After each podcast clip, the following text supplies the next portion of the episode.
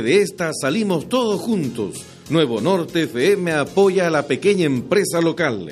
En tiempos de pandemia y de quedarnos en casa, la radio es la mejor compañía y el medio más creíble.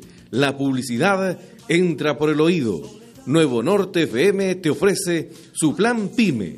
Escríbenos al WhatsApp más 569 3280 3154 y te contactaremos. Publicitar en Nuevo Norte FM será la inversión de tu vida. Recuerde, Plan Pyme, escríbenos al más 569 3280 3154. Nuevo Norte FM apoya a la pequeña empresa local. Resistiré, erguido Vuelan las patas y los gritos que me llaman me dicen que ya suelte la pelota. Vamos a perder y ya suena la campana, vamos uno abajo, tengo que intentar hacer un gol. Perfecto, pa' colocarle y de repente te apareces en el fondo. Les damos la bienvenida a Diario Mural, un espacio de encuentro. En Diario Mural podrás escuchar anécdotas, recuerdos, reflexiones, opiniones, arte, música y toda la diversidad de nuestras escuelas. Aquí comienza Diario Mural. Bienvenidos.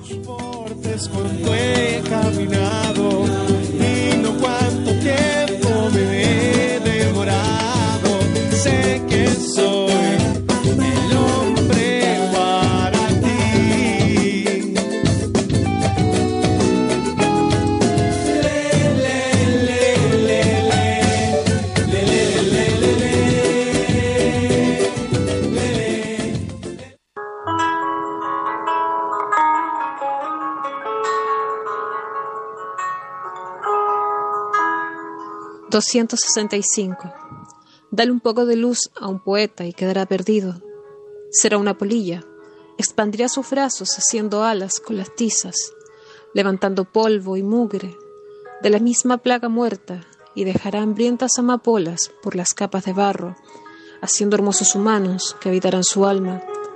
Dale una astilla y sacará un lápiz del frío, con el que hará su casa, pedregadas nubes y un perro con sombra al que pondrá a cuidar su puerta y sus letras, envuelto en todas sus palabras, envuelto en todos sus dibujos, como un brazo inútil mientras cae.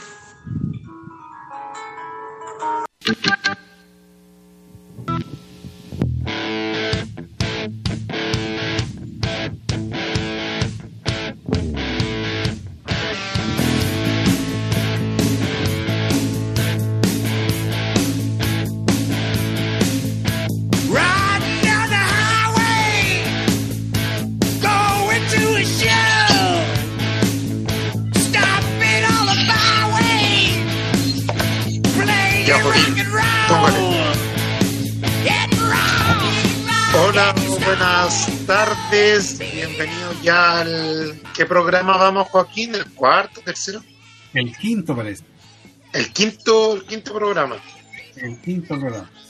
Ah, ya, me parece bien. Bueno, hoy día vamos a hablar de los eh, preuniversitarios. Bueno, lamentablemente tuvo Connie tiene un percance, parece que va a llegar más tarde. Pero ella realizó una entrevista a Waldo Valdivia. Así que ah. vamos con esa entrevista y luego conversamos. Ok. Waldo Maldía López, soy secretario de Finanzas y Vinculación de la Federación de Estudiantes de la Universidad de Antofagasta. ¿En qué consiste su proyecto de preuniversitario y en qué se diferencia de los otros? ¿En qué consiste el proyecto de preuniversitario? Bueno, el pre de la Federación de Estudiantes de la Universidad de la UA eh, renace en los últimos años como una alternativa a los preuniversitarios convencionales. Cada año se favorece alrededor de 80 estudiantes que tienen situaciones no favorables, tanto económicamente hablando como también de salud eh, propiamente. Y eh, a ellos también hay algunas cosas que se han ido conquistando por medio de el paso del tiempo, se favorecen los contenidos integrales para pruebas de selección universitaria, como también se cuenta con ciertos cupos de acceso inmediato a una carrera de nuestra universidad incluso. asegurando la, la ¿cómo se llama? el acceso también y la y que los estudiantes puedan acceder a este a este servicio que es netamente para ellos y ellas. ¿Qué opinas sobre los preuniversitarios online? ¿Cree que afecta la salud física y mental de los jóvenes? Eh, ¿Qué opino de los preuniversitarios? Bueno, en general la, modalidad online abordada por el Mineduc a través de sus plataformas o instituciones como universidades, liceos y colegios presentan varias falencias en la implementación de una modalidad online, siendo que el preuniversitario sumar carga lo ya establecido para los y las estudiantes de cuartos medios me parece que podría desencadenar varios problemas de salud mental de los jóvenes próximos a entrar a la universidad. Además que el panorama es bastante incierto por lo demás, pues, o sea, si analizamos bien lo que lo que está pasando, eh, es probable que, que, no volvamos o cómo va a ser la modalidad ante esta nueva PSU. ¿Cuál es la labor principal que cumplen los preuniversitarios en este contexto de pandemia? Bueno, ¿cuál es la labor que cumplen los preuniversitarios en este contexto de pandemia? En general, creo que hay algo que entender primeramente ante esto, que por lo menos al no ser un año normal, porque al, parecer el Mineduc piensa que el año está transcurriendo de manera normal, solamente que traspasamos todo lo presencial de manera online. Yo creo que la labor de un preuniversitario hoy en día es adaptarse a, la, a las situaciones y al contexto actual de la pandemia, o sea, eh, enfocarse tanto en el acceso del, del, del estudiante económicamente hablando como los aprendizajes que generan en estudiantes que van a enfrentar un proceso nuevo como dije anteriormente o sea entrar a la universidad no es no es algo fácil y es un proceso de, de, adaptación también, considerando que los, que los liceos por lo menos presentan un desnivel al, ante este traspaso de la enseñanza media a la superior. Eh, bueno, como me refería anteriormente, también el panorama es bastante incierto para las y los estudiantes que están a punto de ingresar a la universidad, o sea, no hay claridades todavía si es que este tema de la pandemia va, va a finalizar, cómo va a ser la modalidad de las pruebas, hay muchos cambios que, considerar y no sé si la, los preuniversitarios están al tanto o están llevando de buena forma el desarrollo de estos mismos. Muchas gracias Waldo por tu tiempo y bueno, para despedirnos, ¿te gustaría agregar algo más? Bueno, y para agregar, más que nada resaltar que las modalidades online deben ser bien implementadas para generar conocimientos y a la par cuidar la salud mental de las y los estudiantes y no invisibilizar las falencias que ha presentado tanto el Mineduc como las instituciones eh, al darle el vamos, por decirlo así, a este año, a pesar del contexto que se está viviendo a nivel mundial. O sea, no podemos desconocer que una pandemia que, que todavía no hay una cura clara, que hay muchos fallecidos a nivel mundial, nacional también, y que también así, eh, que este es uno de los países que peor ha manejado la crisis. Entonces, eh, al presentar muertos por el, por el mismo camino y por cuidar, por poner la economía primero que la salud misma de nuestro, de nuestros compañeros y compañeras, incluso de nuestro trabajador, trabajadora que sale todos los días, los trabajadores ambulantes, los que viven de lo que hacen todos los días. Entonces, en ese sentido, por lo menos, me quiero quedar en eso. O sea, primeramente eh, fue una mala decisión, yo creo, haber implementado estas modalidades eh, de la forma que se está llevando y por lo menos eh, dejan mucho que decir. Muchas gracias y, y que les vaya bien.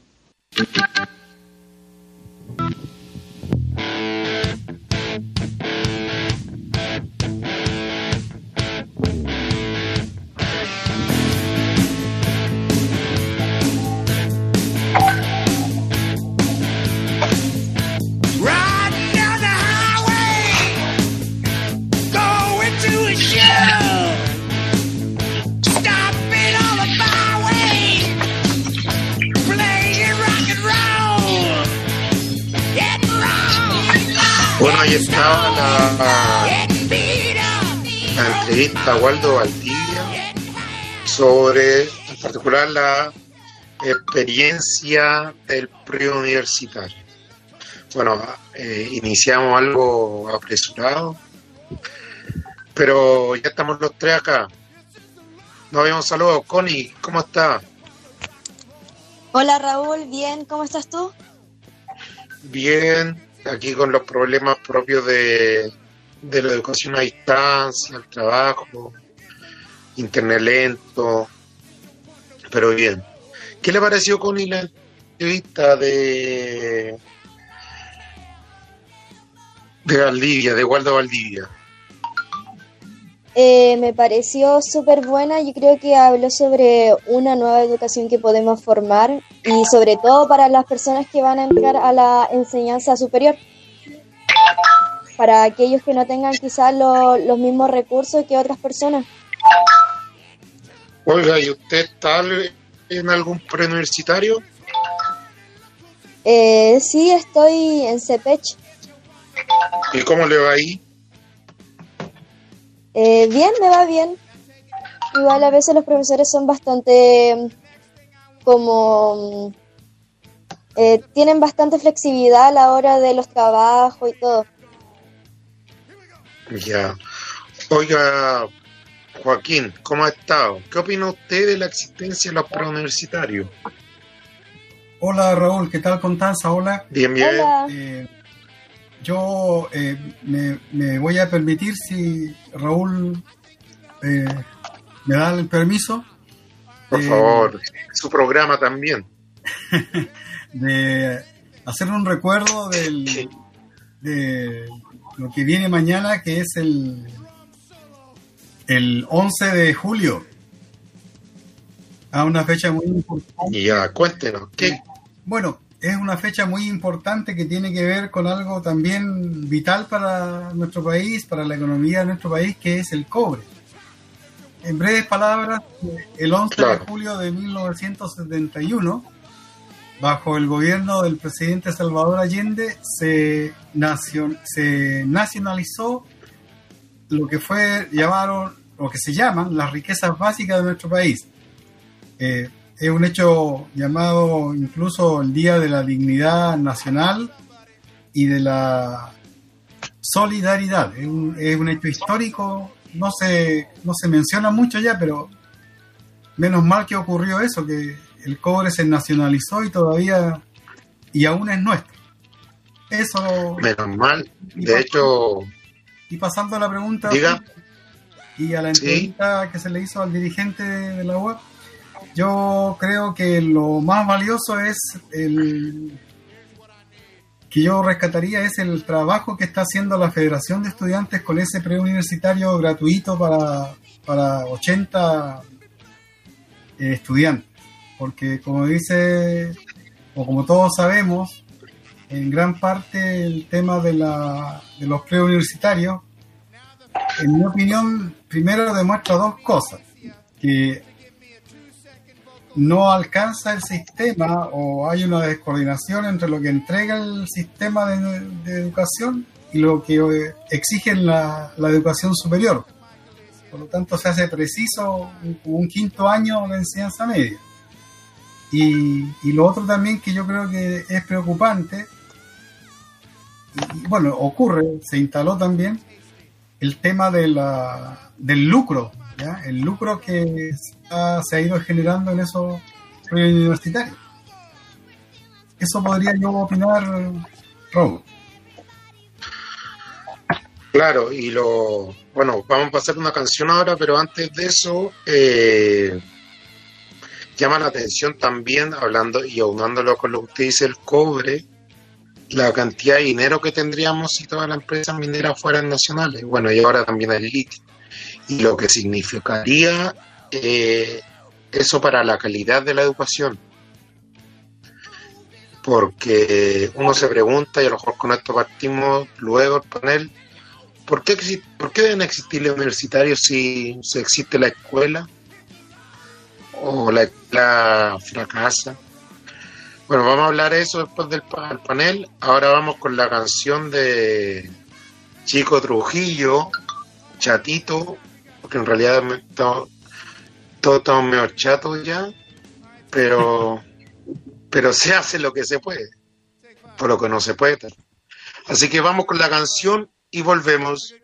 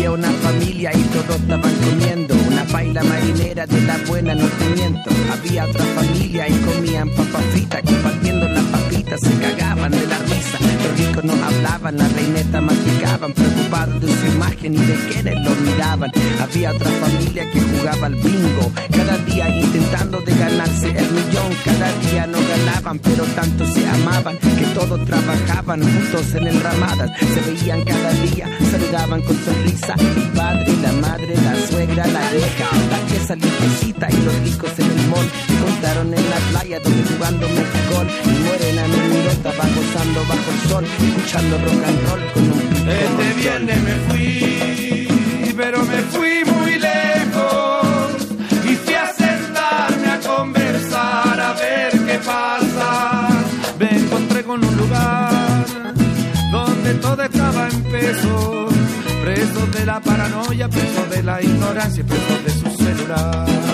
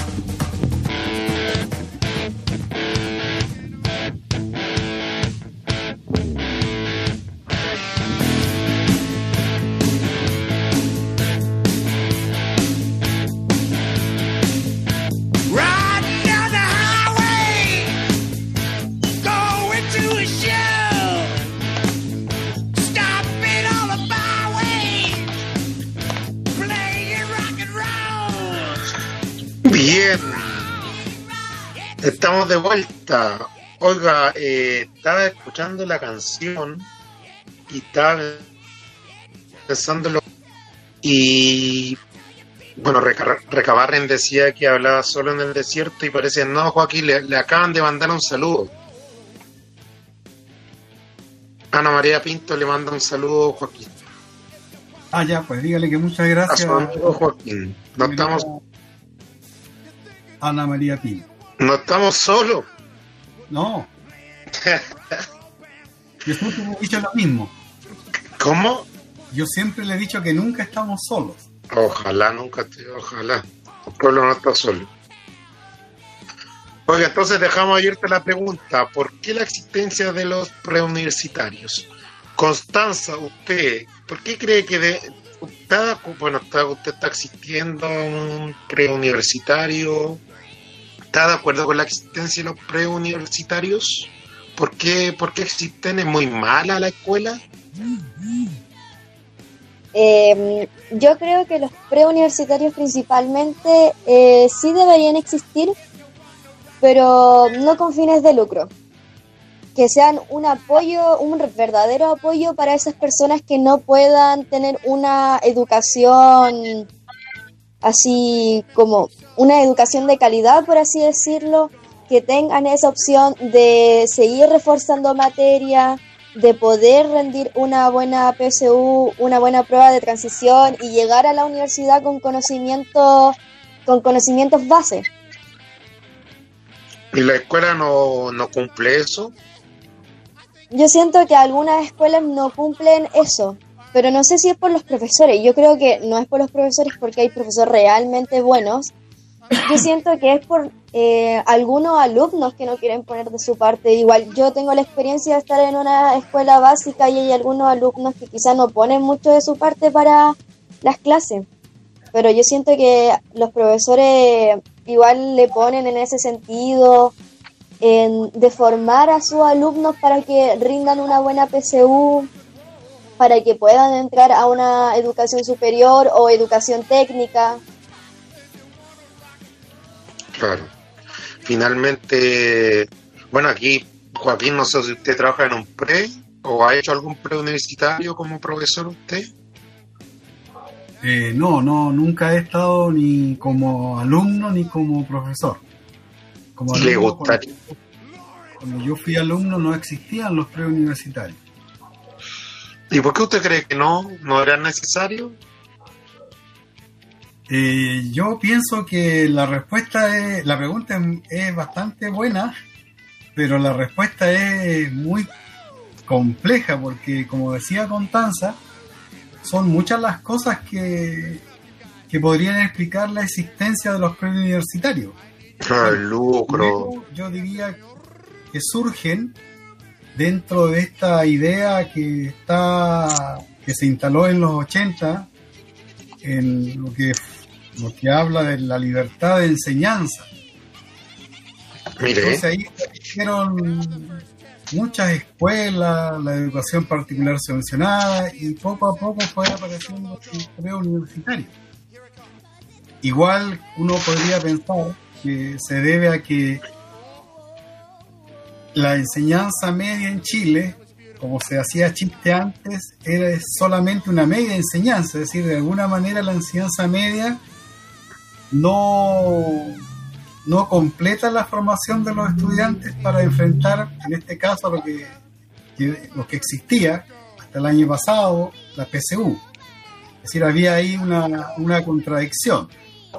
Y claro, eh, el tema de los profesores y alumnos siempre va a ser un, un tema eh, que va a generar discusión, que va a generar debate, porque eh, si te- yo pienso que si hay una si los alumnos y los profesores vivimos en ambientes que no son muy agradables, es decir, me refiero a un ambiente social, eh, eso también puede generar dificultades al interior de la, de la escuela. Claro. Y ahí Connie también daba el punto de esto que al fin y al cabo la educación igual se termina viendo como un bien de consumo. Porque... Y tal vez también tiene que ver con lo que dice usted, o sea, cuando la educación pasa a ser consignada como un bien de consumo y no un derecho social, se hasta el 2016, ¿cierto? Si no me equivoco, se prohíbe el lucro, pero como hay mucho pillín ahí, estas son formas encubiertas de lucro, de negociado. Yo ahí discrepo con Connie, yo creo que los, los pre no deben existir ahora. Pero usted, Connie, piensa que los pre de- deben existir a pesar de o, al- o cuando logremos eh, que mejore la educación, estos tienen que desaparecer. Eh, principalmente yo lo vería así como para reforzar los contenidos aprendidos en la escuela. No así Ya. como diciendo de que si deben existir por lucro o no, porque obviamente yo pienso que no al lucro, que no deben existir por lucro ni, ni nada, porque así juegan con las necesidades de las personas. Y obviamente las personas lo, ne- lo necesitan porque ya no les queda de otras, pero siento que si se puede mejorar la educación, estos preuniversitarios podrían cambiar y podrían ser clases de reforzamiento para después la enseñanza, la enseñanza superior. Y ahí no se quita un tiempo fundamental de ocio a los estudiantes, porque si, se si supongamos el escenario que la educación mejora, pero sigue la existencia de los pre ¿Qué pasa con, con el tiempo de ocio, de recreación, de descanso? ¿Cómo ahí lo, cómo que... ¿Cómo? cómo se maneja eso? ¿Aló, Raúl? Sí, no, le pregunto cómo ahí se maneja eh, el- eso del tiempo, del derecho al ocio, al descanso, a la recreación. Eh, yo creo que principalmente, obviamente, los pre son opcionales. Obviamente, si hubiese como una mejor educación, Sí, eh, quitándole la, alguna hora, quizá, claro. que no sean Ahora así como de tres horas, porque igual la mente necesita descansar, necesita tiempo de ocio. Mm. Sobre todo, no sé si usted- Joaquín, eh, al fin, y, y Connie, bueno, que ahí la, la agarra, tiene que ver mucho también con el método de, de selección universitaria. ¿O me, o me equivoco? Si se mantiene el método de selección o desaparece el método de selección como estamos luchando, están luchando hace rato, ¿se mantendrían estos pre? ¿Cambiarían de carácter? ¿Sería un tipo de nivelación a la cultura universitaria? Porque también son interesantes las experiencias de bachiller, lo...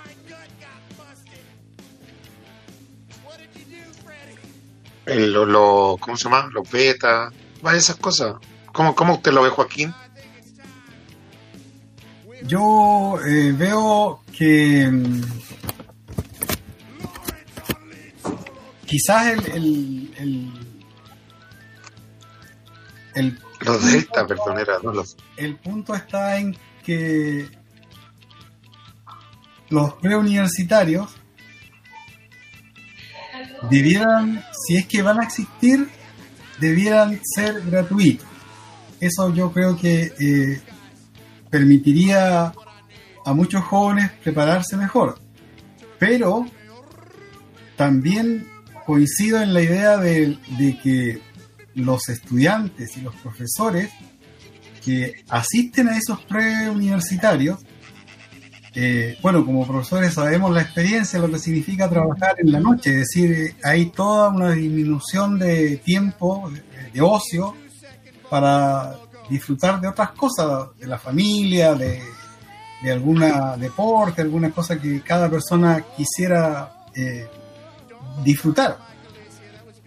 Pero a la vez también si no se elimina el, algo que es tan fuerte que existe en este país, la, la competencia, es decir, ese afán de querer ser mejor, ese afán de querer Hundir al otro.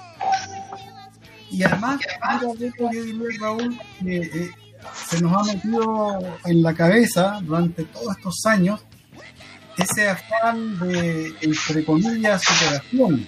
Es decir, uno siempre va a querer estar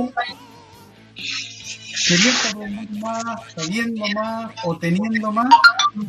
Y todo esto a veces eh, produce una suerte de, de agotamiento, especialmente de, en este caso de los profesores, por el tema de querer estar al día, eh, eh, no quedarse atrás en el conocimiento, ese, ese, ese concepto que hay de, eh, de, de aprendizaje a lo largo de toda la vida. Yo creo que todos los días vamos aprendiendo algo hasta que nos morimos, pero el problema yo lo veo que a veces ese querer aprender se transforma en una cosa así como obsesiva de las personas. Y bueno, Claro. y volviendo al tema de los O- Oiga, y además hoy día, el tema, bueno, no nos podemos hacer los locos. Muy buenas a todos y a todas. ¿Sí? No le escucho. Tengo 17 años. Diga, diga, diga. En primer lugar, quería agradecer. No diga, No, hable.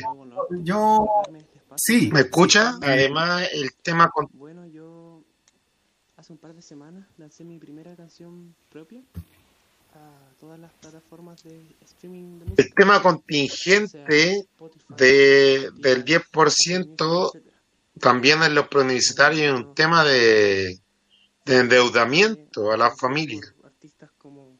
Ese tema yo creo que igual es, es un temón, o sea, como... Y, y el tema de los preuniversitarios es un tema invisible, entre comillas, porque la- las familias se endeudan para acceder a la... Bueno, qué bueno que hayan estas iniciativas de preuniversitarios gratuitos, como la FEUA nos presentaba Waldo, pero hay una gran parte de la población que se endeuda para acceder al CP, Pedro Valdivia y tantos otros. Y ahí, Connie, usted lo tocaba eso como... ¿Cómo afecta usted? Y le preguntaba a Waldo a la salud mental. Usted como una usuaria del, de los preuniversitarios, ¿cómo le afecta el tema de- del endeudamiento, el tema de que de los tiempos, de que tiene que cumplir con su labor escolar? ¿Cómo, cómo se maneja eso? Eh, yo creo que principalmente como que me afecta obviamente emocionalmente por la incertidumbre de no saber qué va a pasar el día de mañana, de que si el próximo año voy a entrar a la universidad o no, de que si voy a tener que tomar otro pre de nuevo. Creo que son varias cosas que afectan al día a día de los estudiantes y también de los profesores, porque los profesores igual tienen familia, también se endeudan y también tienen que lidiar con todo esto lo que está pasando. Creo que ahí va como un tema Claro. emocional. Sí. Ya. Joaquín, diga. No, yo quería... eh, Hable nomás, no pida palabras. ¿Cómo dice? Yo No, que eh, hable, que no pida palabras. Un salón de Ah, clase. No, es que yo siempre fui ordenadito. El tema de la situación, la situación del- de los trabajadores de los preuniversitarios. Yo creo que ese también es un tema que hay que tener en mente, es decir, eh, Claro. no solamente la, la situación contractual, por ejemplo, del profesor, sino que ahí trabajan secretarias, trabaja personal de aseo, quizás eh, eh, quizás esas personas también no tienen contrato o boletean. Entonces, yo no sé hasta qué punto las autoridades tienen una especie así de control, de vigilancia sobre cómo, si es que se cumple o no la, la- lo que eh, mandata la ley. Pero yo creo que la situación de los trabajadores, de los preuniversitarios, también es un punto que podría estar afectando a la, a la, en este caso, a lo que estabas tú preguntando del, de los problemas que uno pueda sentir a nivel psicológico o mental. Si le ofrecen pega en un preuniversitario, ¿usted acepta o no acepta? Mire, la verdad es que yo... Por necesidad o por gusto. No, no, eh, es decir, por gusto no lo haría. ¿Por qué no? Porque yo como eh, estoy ya, soy un poco mayor que usted, yo a las 7, 8 de la noche ya yo me estoy acostando, entonces no podría estar... Pero en pijama. Ah, sí, pero ahí ya sería más para la risa, yo creo. ¿ah? No, Claro. No, yo en lo particular no trabajaría en un pre porque creo que. Yo creo en la, Sería la como pega doble, ¿o no? pega doble porque creo- porque yo voy por el fortalecimiento de la educación pública y, y, y el fin de la PCU. Ahora, claro, cuando hablamos de propedéutico, del desarrollo de habilidades integrales para la universidad, el de la oratoria, eh, ahí lo comparto, tal vez. Connie, para, para cerrar, ¿cómo, ¿cómo ve usted el tema en su estudiante? ¿Usted cómo, lo, cómo ve los demás? ¿Es un agobio? ¿Hay, ¿Hay un apuro? ¿Hay una preocupación por entrar a la, universidad? Eh, ¿Que no calzan los tiempos? ¿Que sigue su curso normal mientras estamos haciendo un, un break ahí en honor a... No sé si lo que bien, pero un paréntesis por la pandemia. ¿Cómo lo? Eh, principalmente, igual por experiencia y experiencia de mis amigas principalmente, es como un agobio mental por lo que explicaba anteriormente de la incertidumbre de qué va a pasar mañana, de que si voy a poder entrar a la U o no.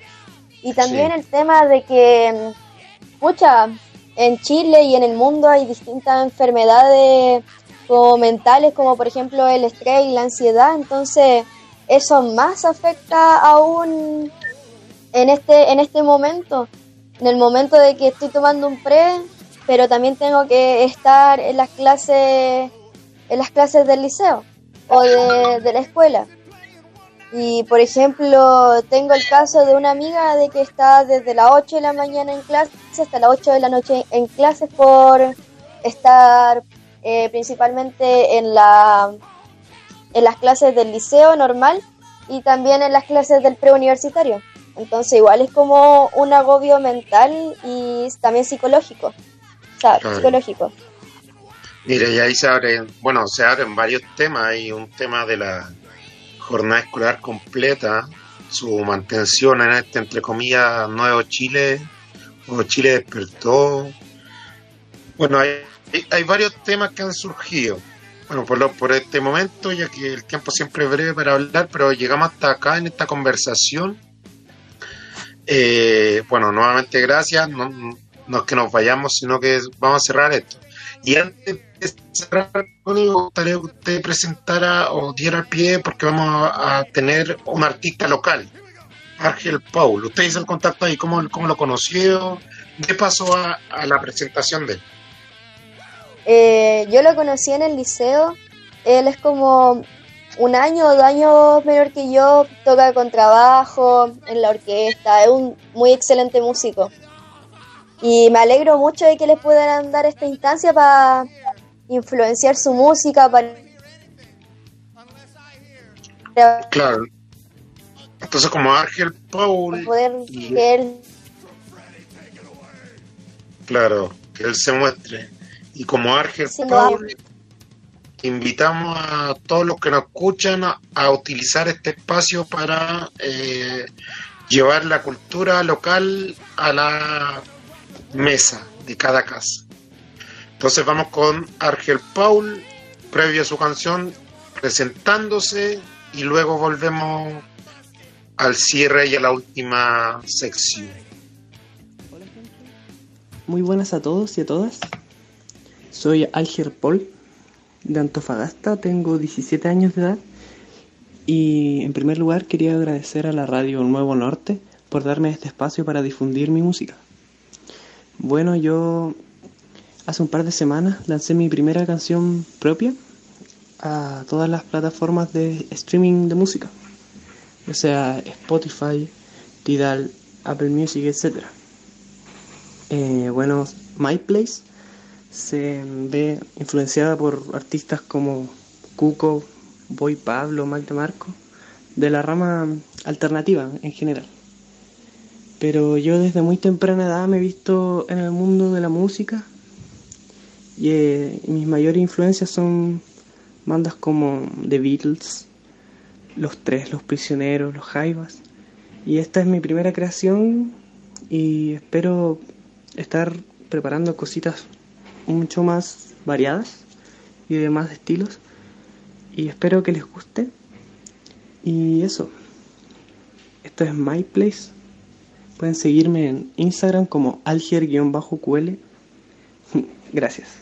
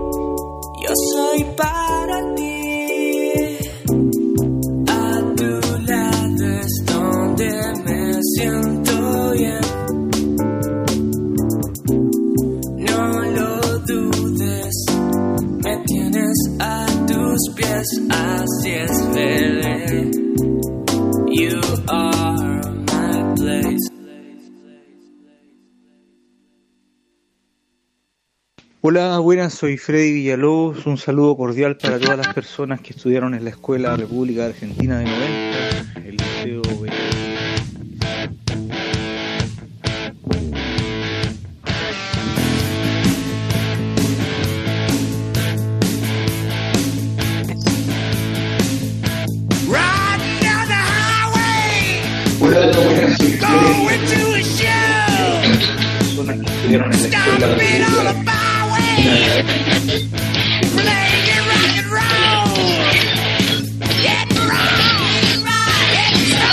Buenas, bienvenido entonces eh, para cerrar esta última sección que tiene la idea de, bueno, ya lo adelantamos con el Argel Paul, darle la, la- gracias a la comunidad antofagastina que participe. Entonces hoy día tenemos a Daniel Castillo Sandoval.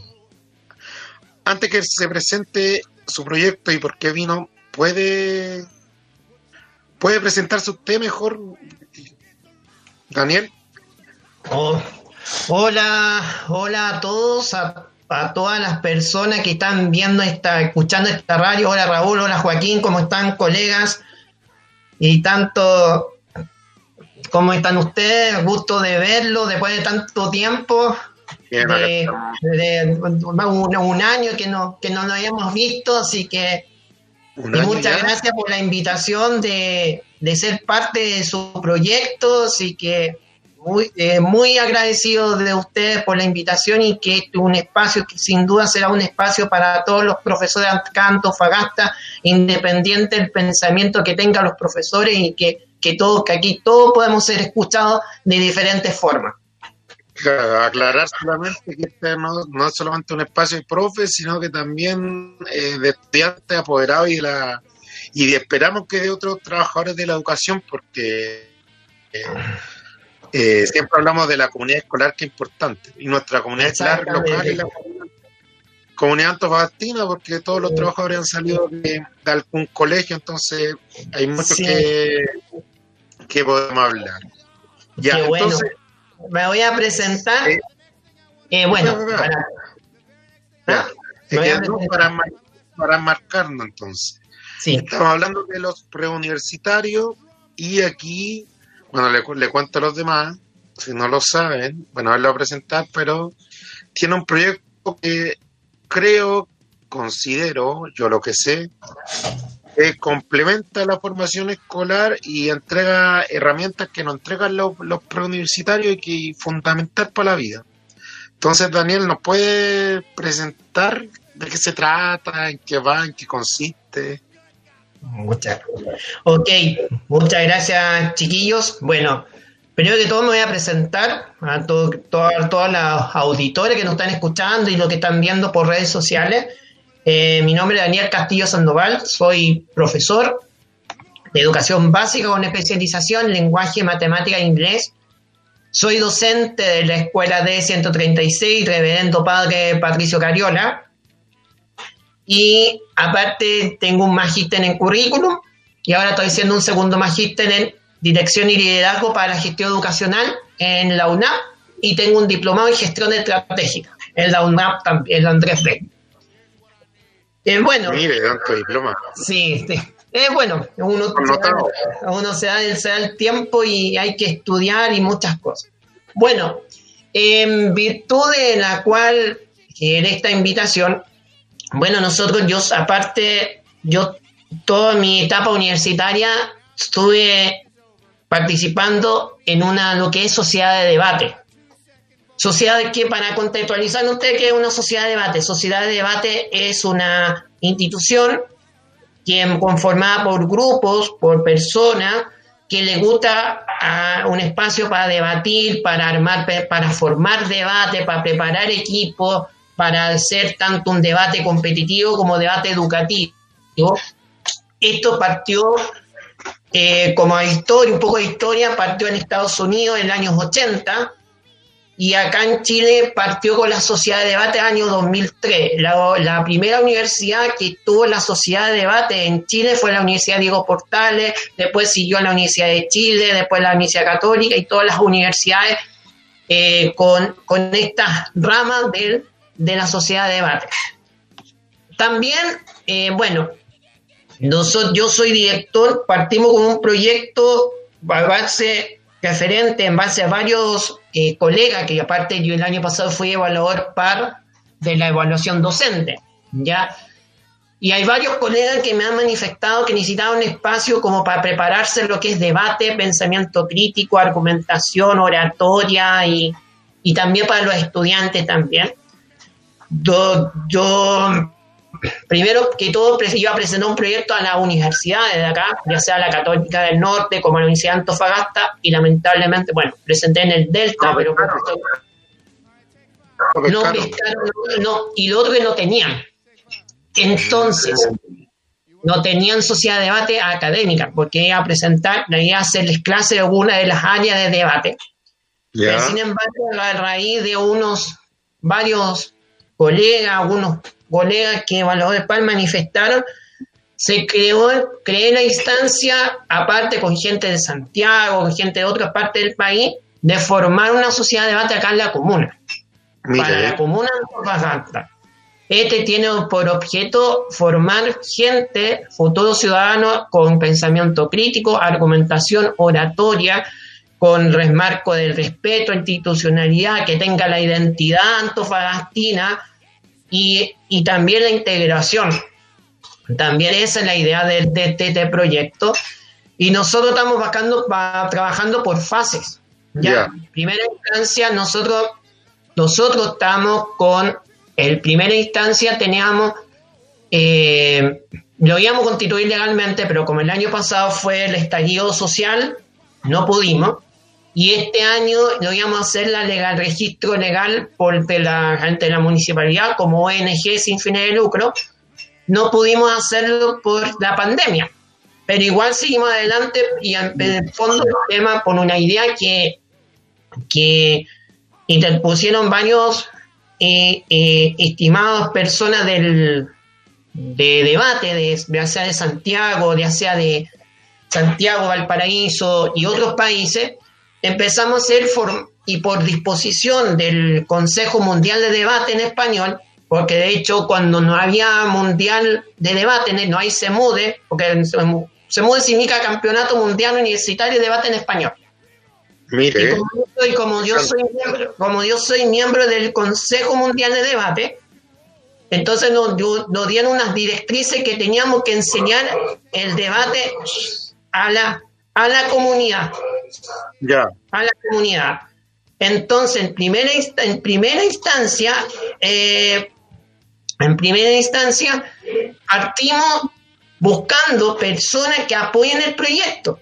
Porque primero había gente que apoyaba el proyecto, pero también había que buscar personas de acá Antofagasta que apoyen dentro de sus habilidades, que puedan aportar algún taller de formación. Partí así.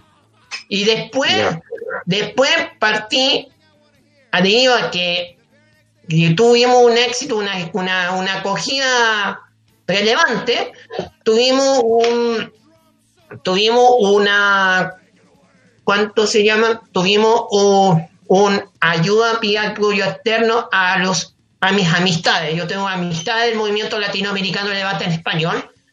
Primero manifesté a, tengo unos destacados amigos como Jorge Albornoz Barriento, que es, es abogado y tiene un magíster en educación. Él ha hecho, ha hecho, eh, ha hecho manuales de debate, tiene, es director académico de una, de una ATE, debate, debate SP, SPA, SPA, SPA, SPA. Entonces también, entonces tam- ta- también, eh, entonces, ¿Qué me concentró? se desconectó al profe, el profesor Joaquín. Oiga, no, oiga, eh, ya.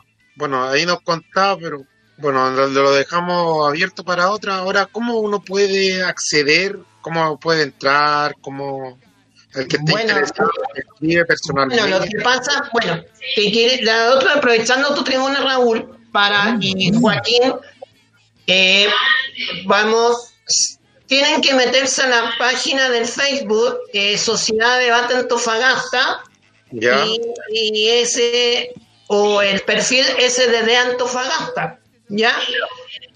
El 17 de julio, o sea, la próxima semana a las 20 horas, también están invitados ustedes, va a haber una ceremonia de inauguración simbólica vía Zoom.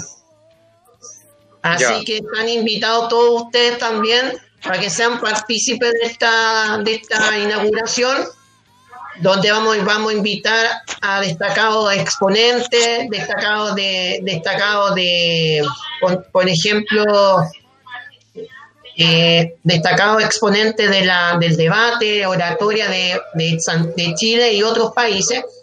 Y, y, y también vamos a partir la otra fase, empezar a convocar a los estudiantes. Vamos a empezar a hacer, queremos hacer talleres de debate. Ojalá queremos hacerlo, vamos a partir en forma gratuita para los estudiantes, o sea que no podamos no se va a cobrar a nadie, porque en tiempo de pandemia todos estamos cortos de dinero, entonces preferimos ayudar a la comunidad que se formen. Vamos a partir por los escolares, después vamos a partir después con un, con un torneo de, de docentes para docentes, formar docentes y a su vez tener, traer, tener nosotros un campeonato de profesores de debate para profesores. Mire, qué, qué interesante. Bueno, ahí estaremos presentes cuando podamos, Daniel. Sí, no, no. la gracias. ¿Alguna, algo que quieran comentar con Joaquín? De mi parte, No, yo me despido. Muy interesante el tema, lo que estás haciendo, así que felicitaciones, Daniel.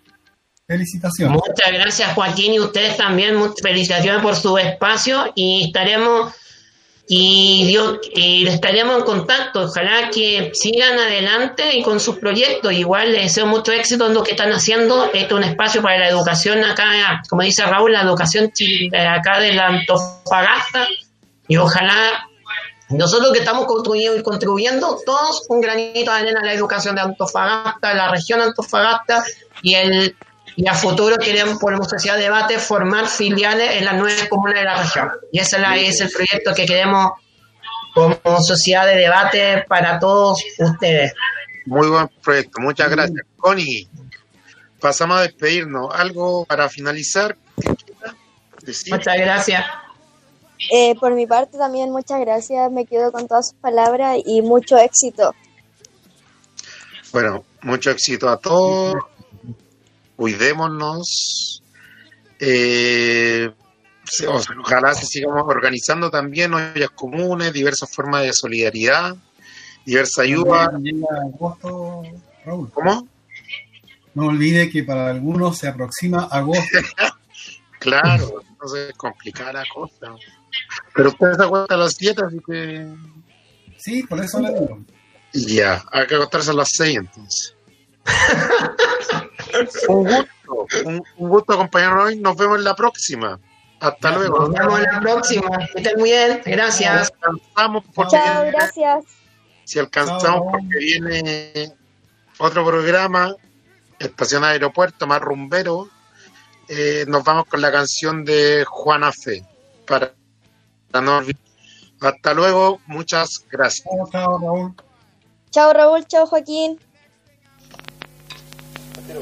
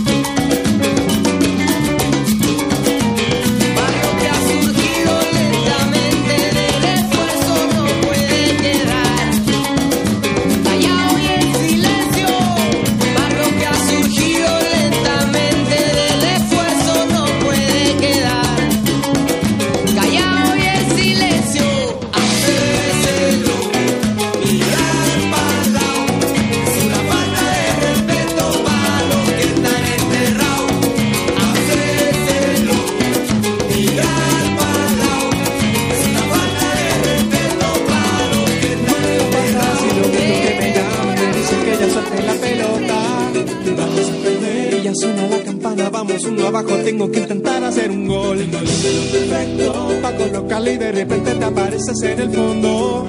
Suena la campana y por hoy cerramos los portones imaginarios para abrirlos nuevamente el próximo viernes a las 19 horas en un nuevo encuentro con Diario Mural. Esa extraña sensación. Paciente esperas mi llegada en la mañana y deseas que ya nunca suene la campana. Que recuerda que no puedo ser tu colación. Pero lo que importa es cuánto he caminado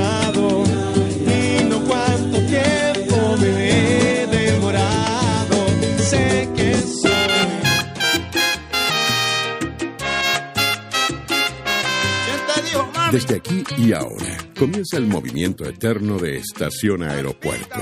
Estación Aeropuerto, fuera del radar.